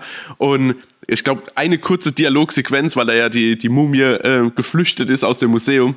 Und dann gehen sie ja wieder, aber es ist halt so viel, irgendwie gefühlt entwickelt sich halt alles nur durch Zufall habe ich das mhm. Gefühl. Also auch mit diesem deutschen Nachbar und so und wie der dann auch später involviert wird und die ganzen, äh, die ganzen Monster, wie die überhaupt da hinkommen. Und also es ist alles, also da darfst du jetzt nicht groß drüber nachdenken. Oder auch die Vorbereitung, also bis auf diesen ähm, Junior High Schüler, ich weiß jetzt gar nicht mehr, wie er heißt, also der mit dem Fahrrad und der Lederjacke, der auch schon raucht wie, ja, wie ein Schlot. Ähm, bis auf den ist ja so richtig eigentlich gar keiner vorbereitet. Also der schnitzt ja wenigstens Pflöcke und klaut sich einen Bogen und so, um da einigermaßen ähm, äh, was reißen zu können, aber die anderen, die kommen ja, also die gehen ja einfach auch in das Haus. Das hat mich hier an Stephen Kings äh, S, an die Neuverfilmung auch erinnert. Im ersten mhm. Teil, wo ich auch denke, ja, okay, ihr geht jetzt da einfach rein, so mit, mit zwei Stöcken und einer Taschenlampe, so, das ist euer Ziel. Und hier war es halt genauso. Aber ich mochte einfach das, weil das halt eine Kindergruppe ist. Ähm, so ein bisschen Coming of Age, dann hast du dieses Baumhaus, was so als Zentrum gilt, dann hast du aber auch zum Beispiel Frankenstein, jetzt der, der theoretisch als, oder Frankensteins Monster, der als Monster auftaucht, dann sich aber ja mit der Kleinen anfreunden, so, wo ich dachte, ach Gott, wie goldig ist das. Apropos ist ja hier auch, äh, wie heißt der, Tom Noonan oder weiß gar nicht, wie heißt er? Der ähm, Tom Noonan, ja. Ja, habe ich ja direkt auch erkannt. Also denn das, an dem Gesicht kommst du ja auch nicht vorbei, gell? Wenn du den einmal gesehen hast, hat er sich eingebrannt. Ähm, ja, und das, ich, ich weiß nicht, ich mochte das einfach, weil das so wohlig, unbedarft, ohne so, ah, das war nicht so, so fürchterlich durchgeplant, der Film. Könnte man jetzt als negativ mhm. auslegen, mochte ich aber sehr. Ja. Ja, und dann auch, jetzt auch nicht so zimperlich, wenn es mal zur Sache geht. Natürlich halten sich da alle Monster halt komplett zurück. Also das kannst du ja auch nicht für bare Münze nehmen. Also es ist jetzt nicht wirklich ein Kampf zwischen, also wäre das wirklich ein Kampf zwischen etablierten Dracula und Werwolf und irgendwie wie Ding aus der, was, was, das Ding aus der schwarzen Lagune. Das wusste ja. ich gar nicht, dass das der Originaltitel ist von, und, ähm, ja, also im Normalfall wäre der Film schnell rum, sagen wir es mal so. Mhm. Also sie stellen sich schon besonders dämlich an, dass es halt, dass die Kinder auch dagegenhalten können. Aber es ist okay, ey. Es ist halt ein Kinderfilm, ne? Das ist es halt. Es ist halt oh ja, aber ein Kinderfilm, also, naja. Ich weiß es nicht. Meinst du also, nicht? also ja, keine Ahnung. Also wenn ja teilweise passierende Sachen, also allein wie der Partner im Auto explodiert, beziehungsweise der Werwolf in, in, in tausend Fetzen explodiert und ja, es ist halt ein 80er-Kinderfilm. Ich meine, in den 80ern ja, hatten die Kinder halt ein bisschen dickere Eier wie heute. Ja, ne? gut, also okay, das, das stimmt. Aber theoretisch, also ich meine, bei uns hat er eine FSK 16. Ich meine, es ist immer noch ein Kind 16, ja, ist schon klar. Aber es ist jetzt mhm. kein irgendwie ab 12 Ghostbusters, finde ich. Okay, ja, weil ich habe den eher gefühlt wie die Goonies, nur mit Monstern. So. Ähm, mhm. Also ich ja. finde den auch genauso zahm wie die Goonies. Weil ich meine, den, den Slot, heißt er doch Slot, oder? Hier, mit dem Superman-Shirt bei den Goonies, die die Hackfresse. No, du, ich habe das jetzt, keine Ahnung, die Goonies habe okay. ich tatsächlich nicht so auf dem Schirm. Nicht so Gut, mein Film. Äh, ja, also ich fand den auch wieder jetzt beim Gucken tatsächlich sehr charmant, auch aus den Gründen, die du gerade genannt hast, nämlich pures 80er Jahre Substrat. Also mhm. das, das ist wirklich to the fullest. Da ist alles 80s. Ich fand es sehr charmant, auch wie er losgeht und man erstmal so die zwei, die zwei Lümmel in der Schule sieht, wie sie da hocken und Monster irgendwie sich über Monster unterhalten und dann beim, beim Rektor im, im, im, im Büro sind und sie sich dann und er dann meint, ah, ich stehe auch auf Monster und so, bla bla bla. Mhm. Es ist so charming einfach. Vor allem auch das Shirt, wo dann hier äh, Stephen King, King Rules. Rules ja. Super. Ach, das hat richtig Spaß gemacht, äh, mir das wieder anzugucken. Und äh, ja, muss auch sagen, dass, mir, dass ich vieles an dem Film halt einfach äh, feiern kann wegen seinem Charme. Das ist, das sind die Monster ganz klar. Das ist auch die Art der Darstellung der Monster, weil es so herrlich, äh, ja fast schon so an der Persiflage ein bisschen kratzt so das Kostüm von Dracula und wie er so ausschaut ja, und, ja. und so weiter. Also das ist ja absolut äh, quatschig eigentlich, aber halt gerade deswegen halt auch so charmant und halt auch diese Konstellation, dass ein Dracula halt sich diese Monster holt, sie wie so eine Gang um sich herum holt, um dann halt quasi so die Welt in das Böse zu, zu stürzen. Also irgendwie ja. mag ich diese Idee und mag auch die Idee sehr, dass sich dann so eine Gruppe von Kids zusammentut, um dem Ganzen dann Einhalt zu gebieten, vor allem weil sie auch sagen, also sie sprechen das ja wortwörtlich aus, wir sind die einzigen, die die das aufhalten können und so und ich denke mir, ja, ja Mann, genau. genau, ihr, mhm. ja, super, super. Ja, ja. Und halt, ja, und so viele Sachen, auch wie das der Kleine dann das Militär anschreibt, äh, hier, ihr müsst kommen und müsst, den müsst die Monster besiegen, bla bla bla und dann äh, schöner Gruß, Eugene, ja, so und, und, und dann kommen die dann auch irgendwann später und uns sagen, wer ist Eugene? Ja, ey, es ist der Hammer. Also das sind halt so, das sind so Jokes, die sind halt richtig dumm, aber halt so 80er Jahre dumm. Und das feiert ja. man halt, wenn man diese, diese Epoche halt einfach liebt und wenn man die Filme liebt aus dieser Zeit. Ich muss tatsächlich sagen, dass er bei mir aber auch ein bisschen abgebaut hat. Ähm, Gerade aus so Gründen wie, ja, halt ähm, Anschlussfehler oder vielleicht auch das zu schnell durchgewunken wird durch den Film. Ich hatte, mhm. oder das größte Problem bei mir ist, dass ich finde, dass die Jugendlichen oder die, die Kinder nicht wirklich eine äh, Chemie zueinander haben. Bei den Goonies spüre ich da eine richtige Freundschaft zwischen den einzelnen Personen und weiß, warum die miteinander sind. Und das habe ich jetzt hier so nicht gehabt. Hier hatte ich eher so, die müssen jetzt, die werden so schnell zusammengeworfen und haben aber irgendwie nicht so einen richtigen Bezug. Man sieht die zwar mal spielen, wenn sie dann auch so ein bisschen äh, Jokes auf äh, Kosten von dem etwas dickeren machen. Das ist dann so, das fand ich dann schon charming irgendwie. Aber mir hat es gefehlt, dass die so eine Nähe zueinander haben, die man vermittelt bekommt. Auch der etwas ältere, der dann kommt mit seinem Bonanza-Fahrrad und so der obercoole Macker und dass der irgendwo, weißt du, er beschützt die, du kriegst aber nie mit, warum er sie beschützt und, und warum da eine Connecte herrscht. Und da hätte ich mir vielleicht jetzt gewünscht, so, so mh, mm, im Nachgang betrachtet, dass man ein bisschen mehr ähm, Augenmerk darauf gelegt hätte, warum die Kinder eine coole Gang sind und zusammen sind und warum sie auch diese Leidenschaft für, für Monster teilen. Einfach so ein bisschen, warum ist es so? Das hätte, glaube ich, dem Film sehr, sehr gut getan, wenn man da ein bisschen Futter gekriegt hätte. Und das war dann der Grund für mich, warum ich ihn dann oder warum er dann so ein bisschen abgeflacht ist. Und auch eigentlich genau das, was du gesagt hast. Da wird so schnell durchgewunken, da wird so viel Situation an Situation aneinandergereiht, dass es sich nicht so homogen anfühlt. Da gibt's andere Filme, die halt einfach von ihrer Erzählstruktur her ein bisschen feiner funktionieren, ein bisschen besser äh, auserzählen und man halt einfach äh, schöner in diese Welt reingeholt wird. Und da wird man bei oder wird bei Monster Squad halt einfach sehr viel einem hingeworfen und das muss man dann halt fressen oder halt nicht. Also es gibt für mich gibt es die beiden Möglichkeiten und mhm. äh, es eigentlich ist es schön, wie du es gesagt hast, wenn man diese 80er Jahre Kisten extrem abfeiert und mag die sehr gern und kann sich dann auch in diese in dieses 80er Jahre Gefühl reinbegeben, glaube ich, funktioniert der unheimlich gut und macht vor allem auch Spaß, weil es eine kleine Perle ist, die man nicht so auf dem Schirm hat. Das war damals in der Zeit von Ghostbusters, Goonies und so weiter, war das halt eher ein schwächerer Vertreter, der so ein bisschen hinten runtergefallen ist. Deswegen haben viele Leute den gar nicht so auf dem Schirm. Aber wenn man so, so charmante Filme mag aus der Zeit, kann man den schon gucken. Also das funktioniert schon. Auch wenn ich jetzt tatsächlich von meiner Warte aus eher nur so eine bedingte Empfehlung aussprechen würde, dass ich sage, wer 80er extrem feiert und mag das, und gerade auch jetzt in, in Bezug auf Halloween und ein bisschen schaurig und dann so diese charmanten Monster, die wohlgemerkt vom Design her cool aussehen. Also den Werwolf habe ich sehr gefeiert. Mhm. Ähm, ich habe auch dieses Monster aus dem, dem Tier aus dem Sumpf da sehr geil äh, gefunden und auch den Frankenstein. Das sieht alles ziemlich cool aus. Also es ist so, das ist halt wieder diese, diese praktischen äh, Effekte, ja, und Make-up. Das ist halt so, man sieht es von damals und irgendwie, du merkst halt einfach, das fühlt sich anders an wie diese CGI-Sachen von heute. Und das muss man halt schon sagen. Und auch wenn manche Effekte jetzt wie dieser Zeitstrudel natürlich aus der Zeit gefallen ist optisch, ist es aber von der Idee immer noch sehr cool. Und gerade der Schluss, ich weiß, als Kind hat mich der Schluss vom Film sehr mitgenommen, wenn dann äh, Frankenstein wieder zurück muss und, und er will ja aber nicht und, und, und diese ganze Situation und die hat mich jetzt auch wieder gekriegt. Da war ich auch wieder so da und dachte so, oh nein und so und oh. Ja, ich habe auch ein bisschen gehofft, dass er da bleiben darf, ehrlich gesagt, weil es halt so, ja, gut, ja. so gut gematcht hat, aber wie sie dann ihr Kuscheltier quasi nachgeworfen hat und er hat es aufgefangen, dachte ich, ja. ja, da hat er wenigstens jemand.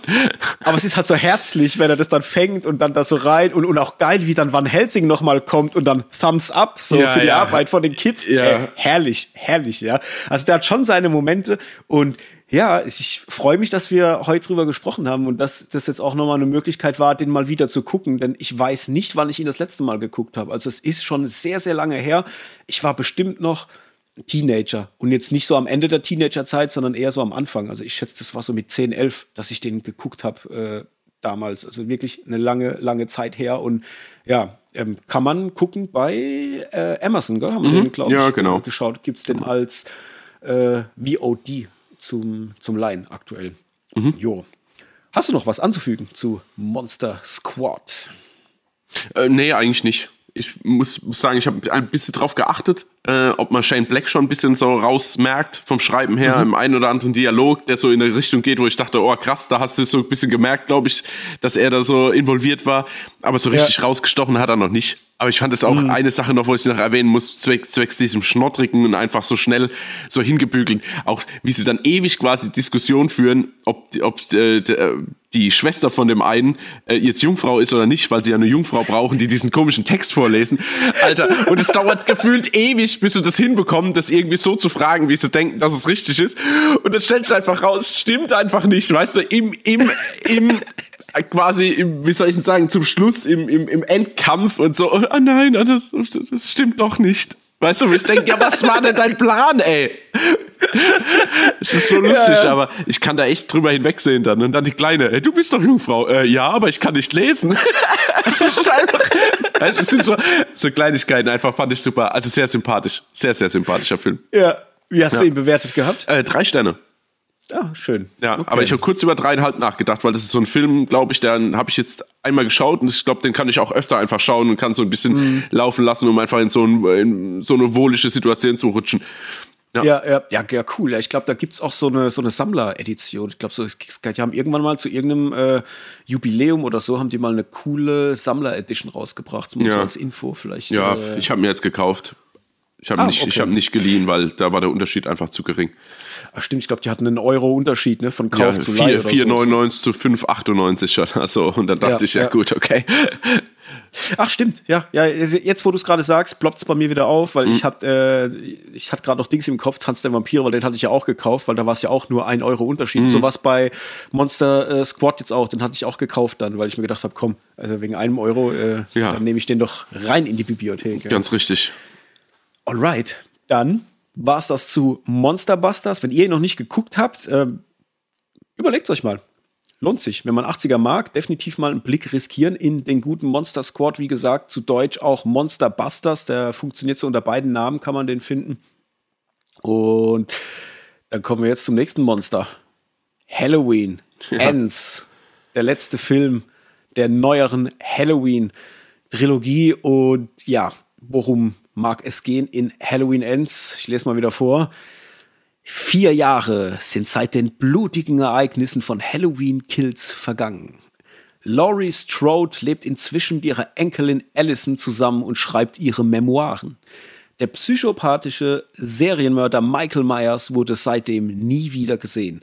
Für Laurie Grund genug, sich endlich von dem Schrecken loszusagen, der ihre Realität jahrzehntelang verfolgt und bestimmt hat, Angst und Wut in den Rücken, äh, nee, Angst, Angst und Wut den Rücken zu kehren und ihr Leben zu genießen. So. Doch als der junge Babysitter Corey Cunningham beschuldigt wird, einen kleinen Jungen ermordet zu haben, entfacht das eine Welle der Gewalt und des Terrors, die Laurie zwingt, sich noch einmal dem ultimativen Bösen zu stellen und es endgültig auszulöschen. So. Das ist der Plot von Halloween Ends. Ähm, ich fange mal mit ein paar Worten an. Oh. Und zwar, ich finde, der Film ist bei weitem nicht so schlecht, wie er gemacht wird. Online vor allem, weil man liest sehr, sehr viel ganz, ganz schlimme und miese Kritik. Ähm, das kann ich nur bedingt teilen. Ich würde behaupten, hätte man diesen Film gemacht, ohne dass er im Halloween-Kosmos stattgefunden hätte. Also sprich, man hätte Michael Myers einfach rausgeschrieben und hätte auch eine Laurie Strode rausgeschrieben oder eine Laurie Strode wäre drin unter einem anderen Namen und wäre vielleicht einfach nur die Mutter von einer der Personen, anstatt die, äh, die ist die Oma, ne? Wie? Ist doch die Oma von. Ja, von, von die Halloween. Oma von, von, ja, ja, von genau. ja, Alice, Also, wenn sie, wenn sie nicht die Oma wäre, sondern die Mutter meinetwegen. Oder auch eine Oma, weil eine Mutter äh, verstorben ist aus Gründen, die in dieser Stadt so passieren. Nehmen wir jetzt einfach mal das Thema Mord, ja. Wäre der Film für mich richtig gut gewesen weil ich habe die Prämisse unheimlich gemocht. Äh, wir bleiben vielleicht mal noch ein bisschen spoilerfrei. Ähm, ich habe die Prämisse unheimlich gemocht, was da aufgemacht wird. Ich habe es sehr gemocht, was das aus Menschen machen kann und wie Menschen vielleicht auch vom Opfer zum Täter werden können aus gewissen Dingen, die passieren und fand es alles thematisch sehr geil. Ich fand die Schauspieler, die dafür verwendet wurden, sehr gut. Und mir hat es optisch auch alles gefallen. Aber was mir nicht gefallen hat, war, dass das alles so Hanebüchen zueinander gekommen ist. Also sprich auch die Beziehung von Allison zu Corey zum Beispiel, fand ich die ganze Zeit so befremdlich, weil ich mir gedacht habe, dass Allison fast schon übergriffig ist in der Art, wie sie mit Corey umgeht. Ich dachte an zwei, drei Stellen, dachte ich mir, ey, wie anbietert kann man denn sein? Also so, äh? Und das fand ich ganz, ganz komisch und halt dann auch, wie dann natürlich mit, der, mit dem Charakter Michael Myers umgegangen wird. Ähm, es gab zwar in der Vergangenheit, äh, weil ich jetzt auch schon gehört habe, dass bei Halloween 3, also dem damaligen dritten Teil von Halloween, da, da hat Michael Myers auch nur eine sehr, sehr untergeordnete Rolle gespielt, dass das auch jetzt in Bezug auf den dritten Teil jetzt von der neuen Trilogie eigentlich nur sehr konsequent wäre, weil sie sich da halt auch so ein bisschen an die Wurzeln irgendwie ranhaften. Äh, da habe ich jetzt gar nicht so eine, arg, so eine starke Meinung dazu. Es ist eher, dass ich mir denke, für einen Abschluss von so einem großen Franchise und von auch so einem Charakter, der ja sehr, sehr viel Fanliebe äh, ähm, ja, generiert und, und ist es ein bisschen wenig und ein bisschen schade, weil ich finde, man hätte Fans viel, viel mehr geben können in diese Richtung.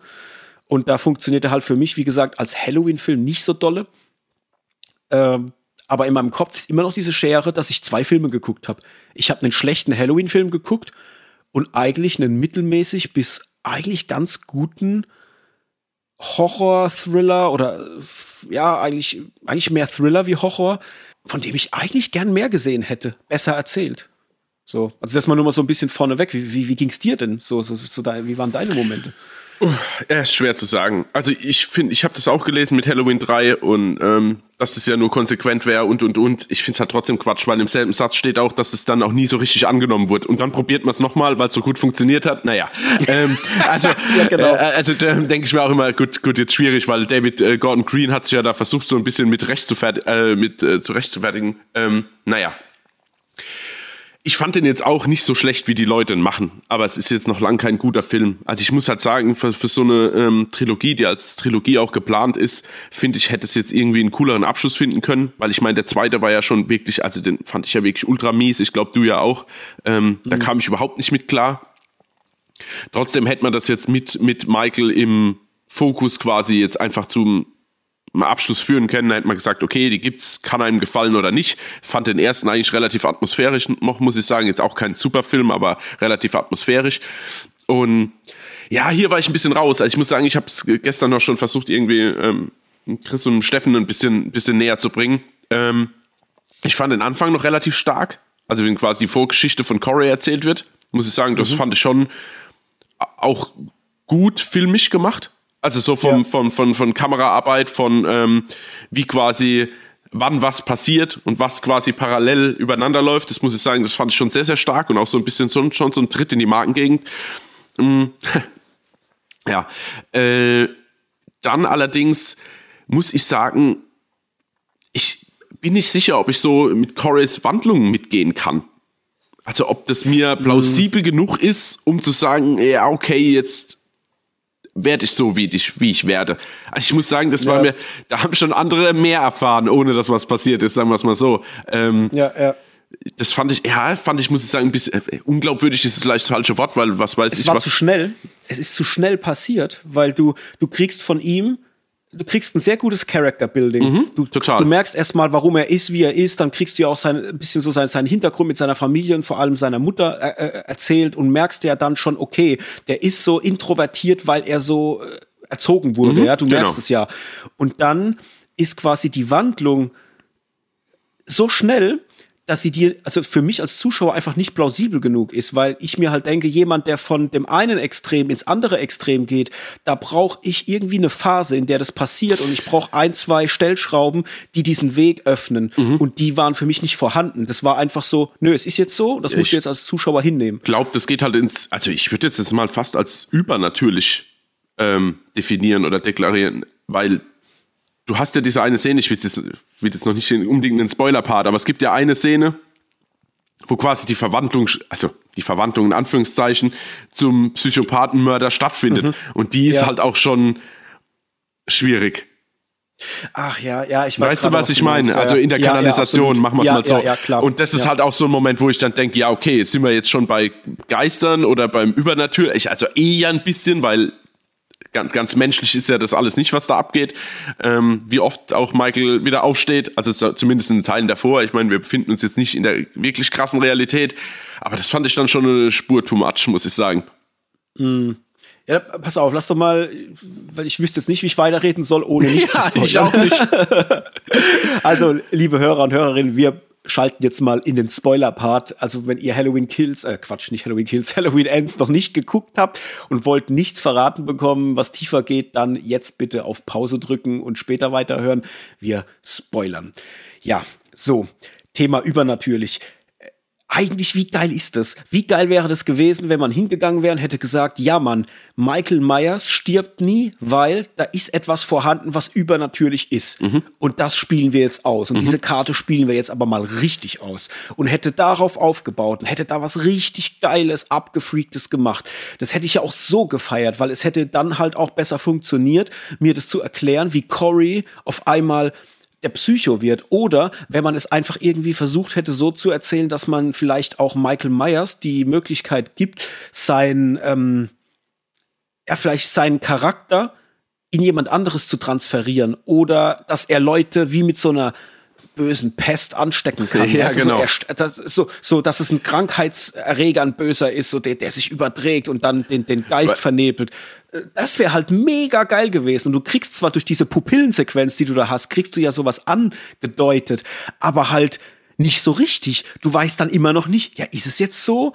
Oder ist es nur metaphorisch, dass was ist das jetzt? Also mhm. ich, ich, ich konnte es nicht einordnen so ja, als Zuschauer. Vor allen Dingen, genau, vor allen Dingen hast du ja auch diese Thematik, er, er, er findet ja quasi Corey, zieht ihn ja dann quasi zu sich in die Kanalisation, macht dann aber ja nichts Böses. Das heißt, ich gehe ja mal davon aus, aber das ist jetzt wieder auch Interpretation vom Publikum, ähm, dass er quasi, als das Michael gesehen hat, dass in Corey quasi wie so ein Keim Bösartigkeit ist, den er jetzt quasi dann anzapfen möchte. Weißt du, also mhm. so, so, so vom Prinzip, so habe ich es zumindest verstanden. Und ja, ja aber ah, das hätte man halt viel früher schon.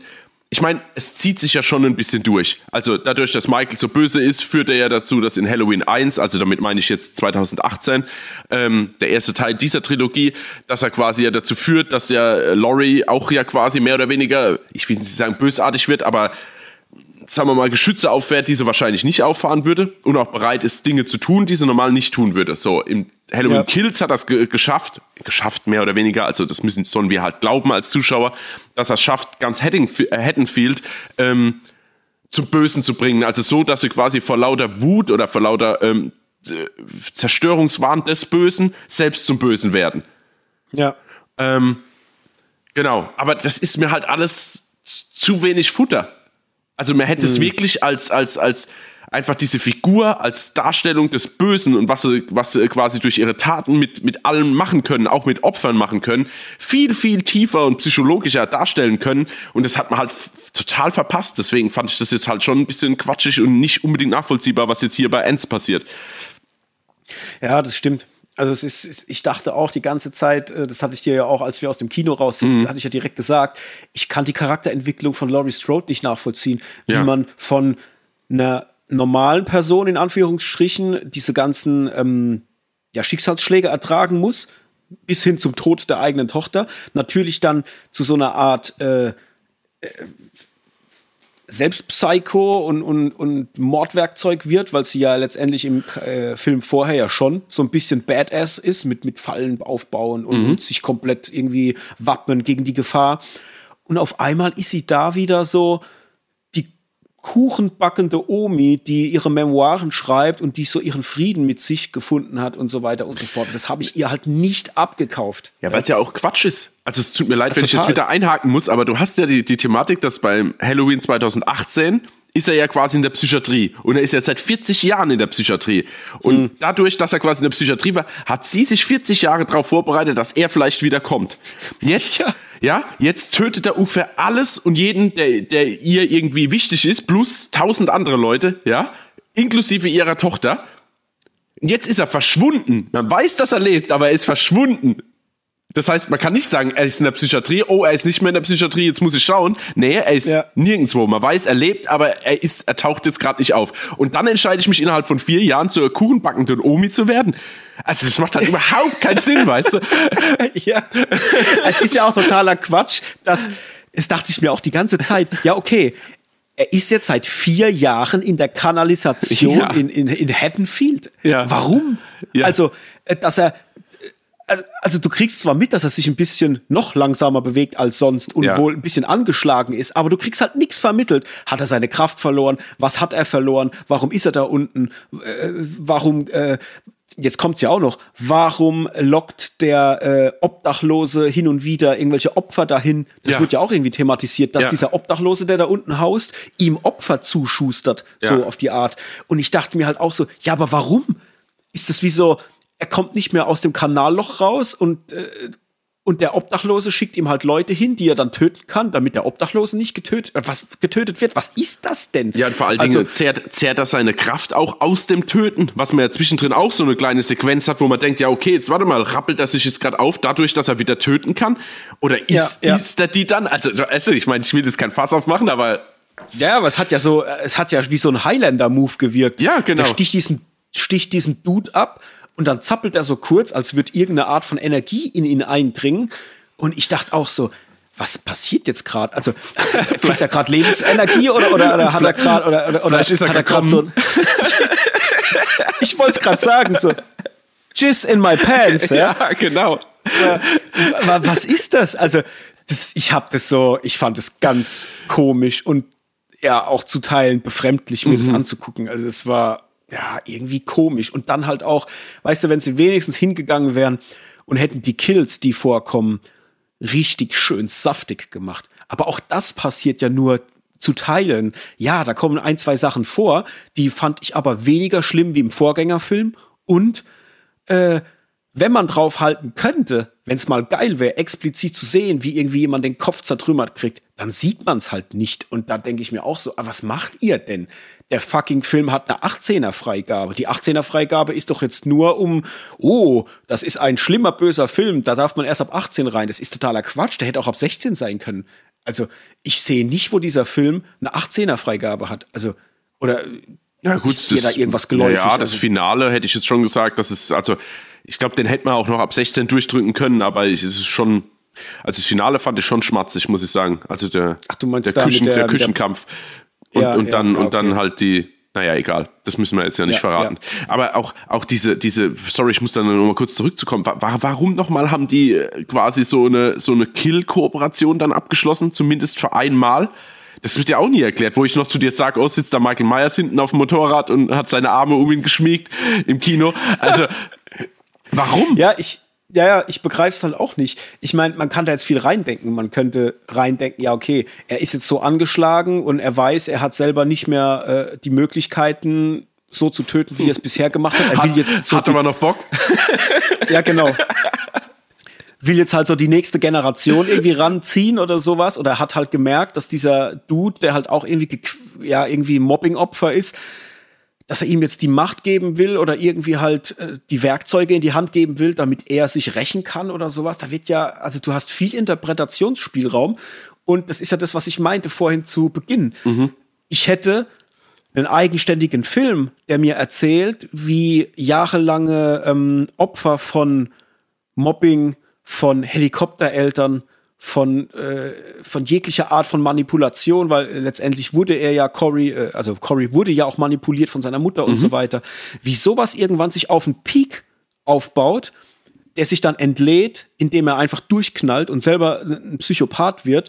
Und dann hast du noch eine angeschlagene äh, ähm, hier die, wie Allison, ja. die auch irgendwie ein Drama in ihrem Leben hat, die eigentlich nur eine Sache braucht in ihrem Leben, nämlich irgendwas, was ihr Halt gibt und auch mal das Gefühl vermittelt, dass nicht alles scheiße ist. Und das findet sie halt augenscheinlich in Cory. Ja, aber. Die beiden, ne, also ich meine, weißt du so, äh, ja. irgendwie, die hat, die, sie teilen ja was. Sie haben, eine, sie haben ein gemeinsames Leid irgendwie, mhm. was sie teilen. Und das führt halt zu Nähe. Und dass sie sich gemeinsam irgendwie stark fühlen und dass das dann der, der Beginn ist, dass sie sich beide in so eine Abwärtsspirale dann bewegen, aus Mord, Totschlag und alles und wir brennen die Stadt nieder. Und das aber in so einer geilen Coming-of-Age, Drama, Psychothriller-Richtung. Das hätte für mich so gut funktioniert, weil ich finde den, den Darsteller von Cory mega gut. Ich finde den total glaubwürdig. Also alles, was er so macht, ist für mich vorhanden. Ich kann das, äh, ich kann das spüren. Das gleiche gilt auch für Allison. Ich spüre das auch. Also die beiden in der Kombination als als Paar ist für mich vorhanden. So, ich spüre das. Ich ne, ich kaufe das denen ab. Nur ist das Drehbuch halt so schlecht geschrieben, dass die viel zu wenig ähm, Futter kriegen und halt auch Situationen halt einfach zu sehr an den Haaren herbeigezogen sind. Aber hättest du die beiden genommen und hättest denen einen eigenständigen Film gegeben, der äh, so, so, so ein Psychogramm wird von zwei Leuten, die halt ihr ganzes Leben nur auf die Mütze gekriegt haben und die halt jetzt ausrasten und dann vom Opfer zum Täter werden. Mhm. Ich hätte das gefeiert. Ich hätte da Spaß mit gehabt. Und das so ein bisschen saftiger und keine Ahnung, wo es hingeht. Aber ich hätte mir das angeguckt und ich hätte das gefeiert. Und an den Gedanken hafte ich mich, seit wir aus dem Kino gekommen sind, irgendwie, weil ich mir die ganze Zeit denke, ey, ich habe ich hab so zwei Filme geguckt. Ich habe den einen Film geguckt, der in meiner Welt eigentlich ein guter Drei-Sterne-Film gewesen wäre aber in der anderen Welt als Halloween-Film nur sehr, sehr schlecht funktioniert. Außer ich bin bereit, mich sehr weit zu öffnen und es zuzulassen, was da passiert und halt dann auch gewisse ähm, Fehler im, im, Drehbuch und so weiter halt äh, ja, zu ignorieren. Dann mhm. kann ich das vielleicht irgendwie feiern. Aber unterm Strich war es kein guter Halloween-Film. Es war ein guter Psychothriller, vielleicht, in Anführungsstrichen. Und auch da nur in Anführungsstrichen, weil da hat er auch Fehler. Und das finde ich halt, macht es einem schwer, als Fan von diesem Franchise da mitzugehen. Mhm. Ja, gebe ich dir vollkommen recht. Also es gibt halt zu viele Szenen, die einfach so nimm und friss und das muss man einfach als Zuschauer akzeptieren. Auch diese vermeintliche Selbstmordsequenz zum Schluss, ich habe das überhaupt nicht verstanden. Warum die das alles macht, nur um dann sich rumzudrehen, zu schießen und zu sagen, ich hätte mich doch nicht selbst umgebracht. Hä? Ja, aber habe ich nicht verstanden? Also ja, äh, das war, ja, ich glaube, also ich, sie wusste schon, dass Cory da ist. Das war ihr klar. Und ja, sie hat das, das war, sie hat ihm eine Falle gestellt. Das war einfach nur, sie wusste, dass er da ist und hat quasi das jetzt so aussehen lassen nach außen, als hätte sie sich erschossen, weil sie ihn ins Zimmer locken wollte und dann aus dem Verborgenen quasi auf ihn loszugehen. Also so habe ich das wahrgenommen. Das oh, war einfach nur. Ja, okay, aber das ist ja ein ganz schöner. Äh da hat sich aber ganz schön viel Mühe gegeben, oder? Ja. Noch in, bei der Polizei anzurufen, alles drum und dran. Er hätte sich auch in die Ecke setzen können, warten, bis er die Tür reinkommt und hätten erschossen. Aber okay, es ist, was weiß ich schon. Ich meine, was halt auch sein könnte, ist natürlich auch, dass sie äh, vielleicht wirklich vorhatte, sich zu töten, aber während des Prozesses halt gemerkt hat, dass er da ist und es vorher gar nicht wahrgenommen hat. Vielleicht hat sie es erst währenddessen wahrgenommen und hat dann, dann quasi eingelenkt und hat entschieden, sich doch nicht umzubringen ja. und ihn vielleicht äh, zu ermorden, weil sie halt ja auch äh, Allison schützen will. Sie will ja nur eigentlich nur das Beste für Allison, Ja. weißt du? Es könnte natürlich auch sein. Es kann, ja, Das aber das ist genau. Aber dann unterm Strich will ich darauf raus, warum wird es dann aber so gemacht, dass der Zuschauer tausend verschiedene Interpretationsansätze hat, an die er sich hängen kann oder nicht und muss sich quasi selbst erschließen, was jetzt der Plan war. Du bekommst Ja, nicht mal mit, dass sie irgendwie macht, oh, da ist jemand im Haus. Das kann ja nur ein flüchtiger Blick sein in die Kamera, dass du als Zuschauer merkst, ah, Obacht. Dann ist es halt als über kein Überraschungseffekt, weil man sieht, dass es Kürbis ist, was durch die Gegend fliegt. Ähm, Ja. Weißt du, also es ist, es, ich, es, es mag sein, dass es so ist. Ich verstehe bloß nicht, warum sie es so gemacht haben. Ja, das ist ja wieder der Punkt. Das überlässt zu viel der Interpretationsmöglichkeit des Zuschauers. Ja. So. Ich, meine, Genau. ich, bin, ich mag sowas. Ich mag prinzipiell Filme, wo man auch Raum für Interpretation hat, aber das sehe ich dann immer gern in irgendwelchen vielleicht arthausigeren Filmen oder sowas. Ja, aber hier will ich das nicht. Hier will ich ganz klar wissen, was Phase ist und Ja. möchte es gut erzählt kriegen. Ja. ja, und das hat er halt so leider jetzt nicht so geschafft. Ja. No. Ähm, wollen wir zu einer Bewertung kommen? Können wir gerne machen. Hab auch schon bewertet, Okay. fleißig. Ja, also ich bin bei mir bei zweieinhalb Sternen von fünf, also fünf von zehn, zweieinhalb von fünf bei Letterboxd, weil ja ich irgendwie das gesehen habe, was der Film will. Also ich habe die Grundidee verstanden, was man eigentlich erzählen will. Mag die Idee, ich finde die sympathisch, aber leider war die halt einfach nicht gut inszeniert. Und ja, deswegen gut gemeinte zweieinhalb äh, beziehungsweise fünf von zehn für die Idee, aber an sich jetzt nicht wirklich ein krönender und guter Abschluss für diese Reihe. Nee, nicht unbedingt. Also ich habe zwei von fünf gegeben, weil ich aber halt auch, also wie gesagt, ich, dieses Jahr ist es wahrscheinlich besonders schwer für jeden Horrorfilm äh, so richtig abzukacken bei mir, weil ich habe halt Jeepers Creepers Reborn gesehen und, und seit dem Film ist es echt, tut's mir für jeden Film leid, der irgendwie nur einen halben Stern oder anderthalb Sterne mehr bekommt. Ähm, nee, deswegen habe ich ihm äh, auf jeden Fall zwei gegeben, weil ich meine, grundsätzlich ist der ja ganz gut gemacht. Er ist schauspielerisch, äh, schauspielerisch okay. Äh, ein, zwei Dinge, die er aufmacht, sind wirklich interessant. Ähm, nur ist es halt kein guter Halloween-Film, aber das muss ich, ja, also das werfe ich dem Film jetzt zwar vor irgendwo, aber jetzt nicht vollends in der Bewertung. Ja. Ja, interessant ja auch. Ich habe, äh, wenn man so guckt mit David Gordon Green und Interviews und so weiter, dass er ja irgendwie beschrieben hat, dass es äh, eine Coming-of-Age-Geschichte sein soll. Ja, Ja. Wo ich mir halt denke, ja, okay, äh, Thema vielleicht verfehlt auch, ja, so ein bisschen. Weil, wie gesagt, Idee gut, aber halt nicht in dem Kosmos. So, das war irgendwie, naja. Müsst ihr da draußen selber entscheiden. Von dem her, wenn ihr im Kino wart und habt den Film geguckt, schreibt uns mal, wie ihr ihn gefunden habt. Mal schön unter unser Posting bei Instagram schreiben, ob euch das gefallen hat oder schickt uns eine Nachricht. Wird uns auch mal interessieren, wie vor allem andere Leute das sehen, ähm, ob man damit klarkommt, was der Film einem erzählt oder ob man da eher enttäuscht aus dem Kino geht. Bei uns war es so, so beides irgendwie. Ja. Aber we- weißt du, was mir noch, sorry, kurz, ich weiß, du hast gerade Luft geholt, Ja. eine Sache noch, was ist, also dieser Filmtitel ist ja für die Pfalz ein Stich ins Herz, gell? Wie oft ich kommunikative Probleme habe, diesen Film zu erklären mit dem Titel und jeder denkt, ich meine quasi Halloween 1. Für alle da draußen, die nicht aus der Pfalz sind, ich muss es kurz die 1, die Ziffer 1 wird bei uns, also wenn man jetzt umgangssprachlich oder äh, quasi ja mit einem Pfälzer Dialekt spricht, als Ens ausgesprochen. Und es ist die Hölle. Ich sag tausend Leuten, oh, ich gehe in Halloween Ends. Was? Wie? Da- Kommt der erste nochmal ins Kino? Nee, Halloween Ends. Ja, ja, schon verstanden. Ey, es ist ein, ein Höllending. Es nervt mich kolossal, ehrlich. Ich habe äh, dreimal schon, dreimal schon bin ich in, in, in weirde Situationen gerutscht und musste erklären, was für ein Film ich jetzt meine. Das ist echt gut. Oh Gott. Ja, da hatten wir ja auch schon, äh, als wir in, ins Kino gelaufen sind, äh, hatten wir ja schon darüber gesprochen Ja. und uns köst, köstlich amüsiert drüber. Super. Eieiei. Naja. Ja, gut. Das nur als So kleine. Anekdote. In der Pfalz. Ja. So ist das in der Pfalz, ja. Alrighty, Dan. Dann war's das für heute. Freunde, wir können vielleicht schon mal so ein bisschen Ausblick geben für die nächste Folge, weil da haben wir uns was Tolles überlegt und äh, da kann man natürlich schon mal drüber sprechen. Wir wollen in der nächsten Folge mal so ein kleines Extended Cut Special machen. Also sprich, wir sprechen nächste Woche mal darüber, ob es sich denn lohnt, eigentlich von Filmen immer eine verlängerte Version zu machen oder ein Director's Cut oder was es immer so gibt. Einfach Versionen, die länger gehen. Lohnt sich sowas? Macht sowas Sinn? Macht es keinen Sinn? Gibt es vor allem Beispiele, wo es absolut Sinn macht und gibt es auch Beispiele, wo es überhaupt keinen Sinn macht. Das wird so eins der Themen oder das Thema der nächsten Folge sein, wo wir uns noch ein paar richtig schöne Beispiele raussuchen. Mhm. Mehr dazu natürlich dann in der nächsten Folge. Da haben wir noch richtig Bock drauf. Und äh, ja, dann war's das für heute. Und wie immer sei gesagt, wenn ihr uns noch nicht folgt auf den Podcatchern eurer Wahl, oder uns abonniert habt, dann macht das bitte. Immer schön auf den Abo-Button klicken, dass wir wachsen können und folgt uns natürlich gerne auch auf den sozialen Medien, bei Instagram oder bei Twitter für eine Handvoll Popcorn. Da freuen wir uns drauf und natürlich nicht vergessen unserem Kino-Event am 12.11. Crimes of the Future. Äh, da nochmal Augenmerk zu geben. Schaut gerne mal vorbei, www.roxy.de. Da findet ihr den Event, könnt euch da schon mal so ein bisschen einlesen, aber wir werden in den nächsten Folgen nochmal drauf zu sprechen kommen. Noch was zu sagen, lieber Hendrik? Nein.